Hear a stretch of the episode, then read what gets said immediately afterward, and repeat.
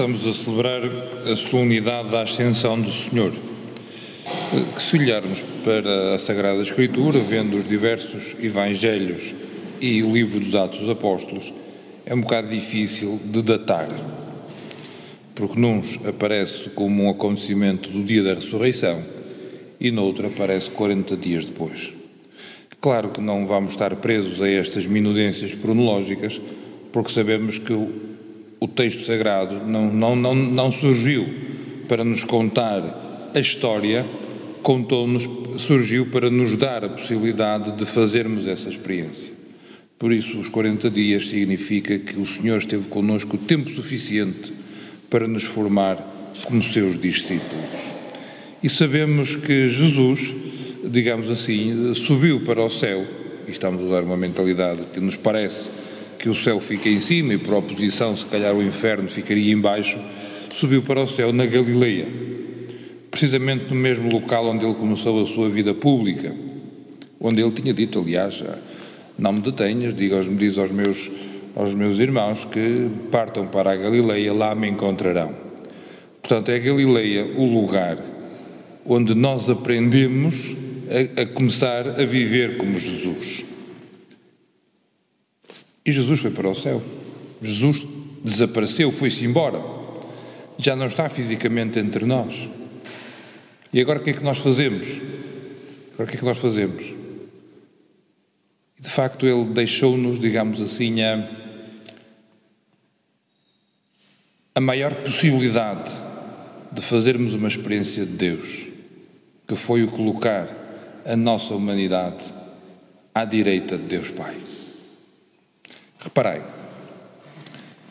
a todos, sobretudo daqueles que estamos mais focados na evangelização, temos muita dificuldade e cada vez mais, cada vez mais, e agora quando se fala em catequese dos mais novos, dos jovens e tudo mais, temos muita dificuldade em explicar o que é Deus.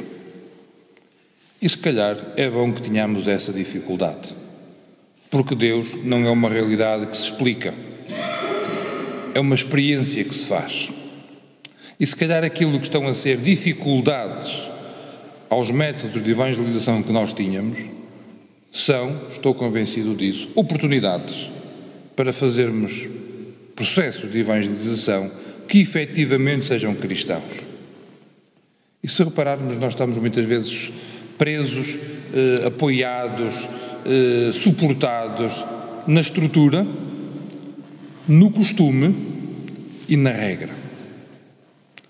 A Igreja, com os seus recursos, que sempre fez assim e manda que seja desta forma.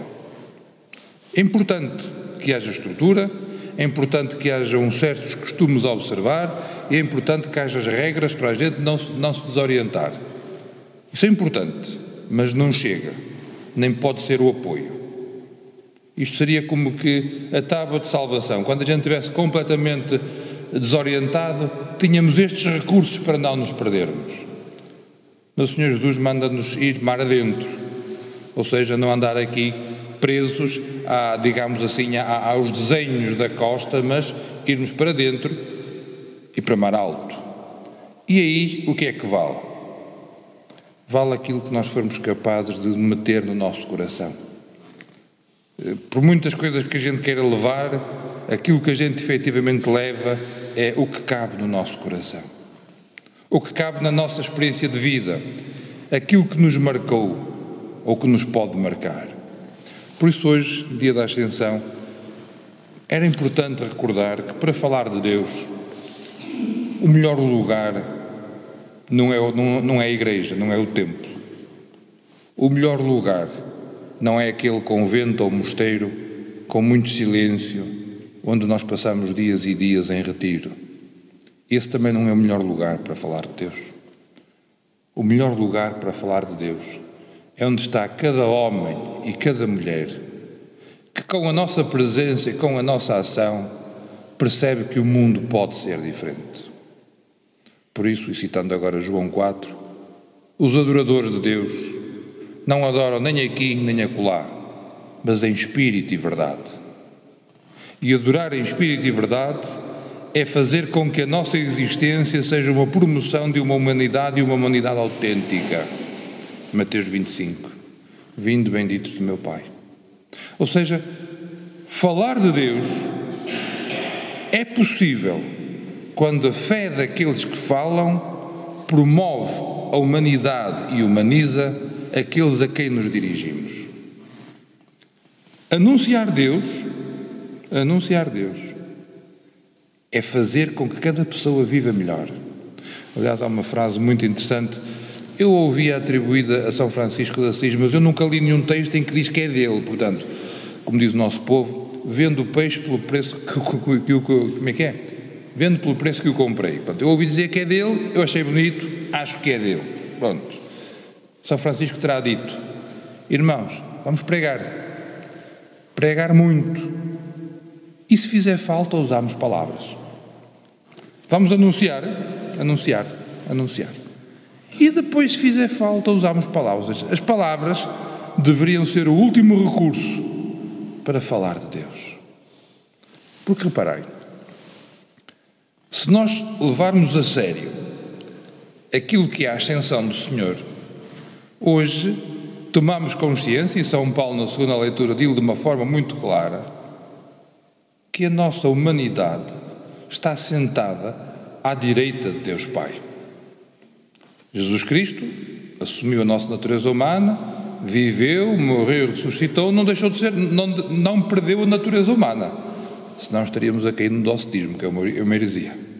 Por isso, à direita de Deus Pai, está sentado Deus, está sentado Deus Jesus Cristo, onde a nossa humanidade já está glorificada.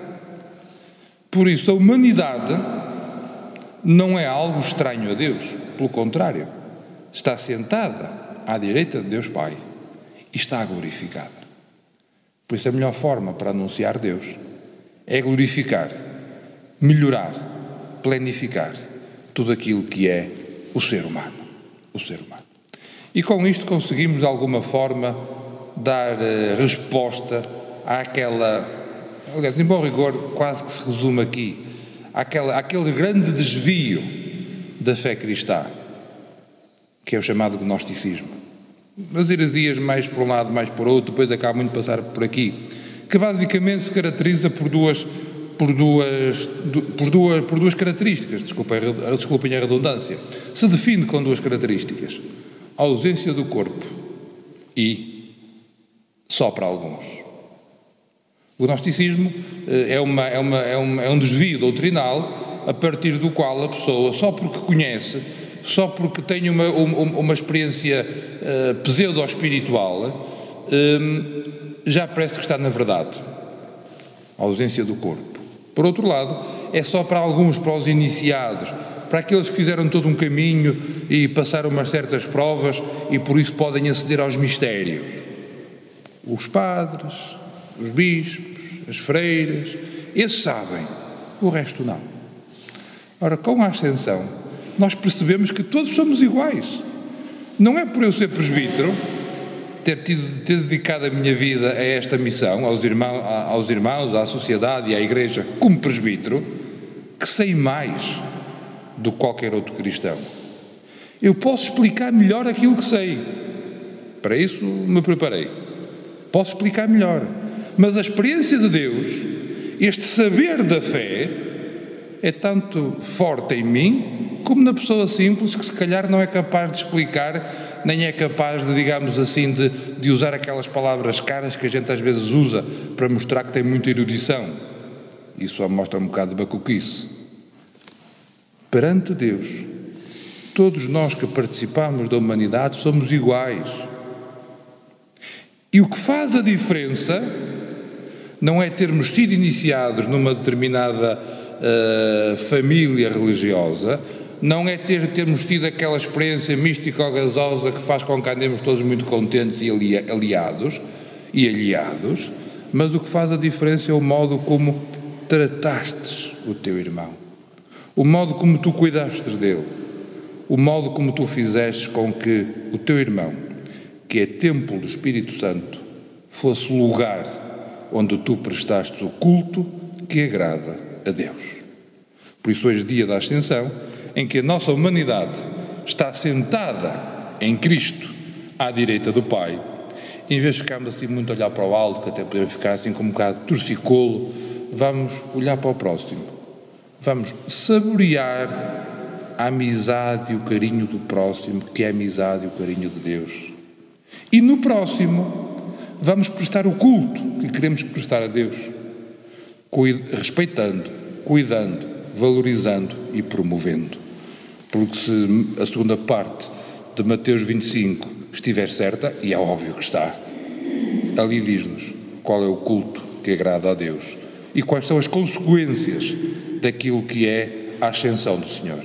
Porque a partir do momento em que a humanidade está inserida no seio da Trindade, a Trindade experiencia-se, a Trindade torna-se tangível para cada um de nós pela forma humana com que nós vivemos a nossa vida.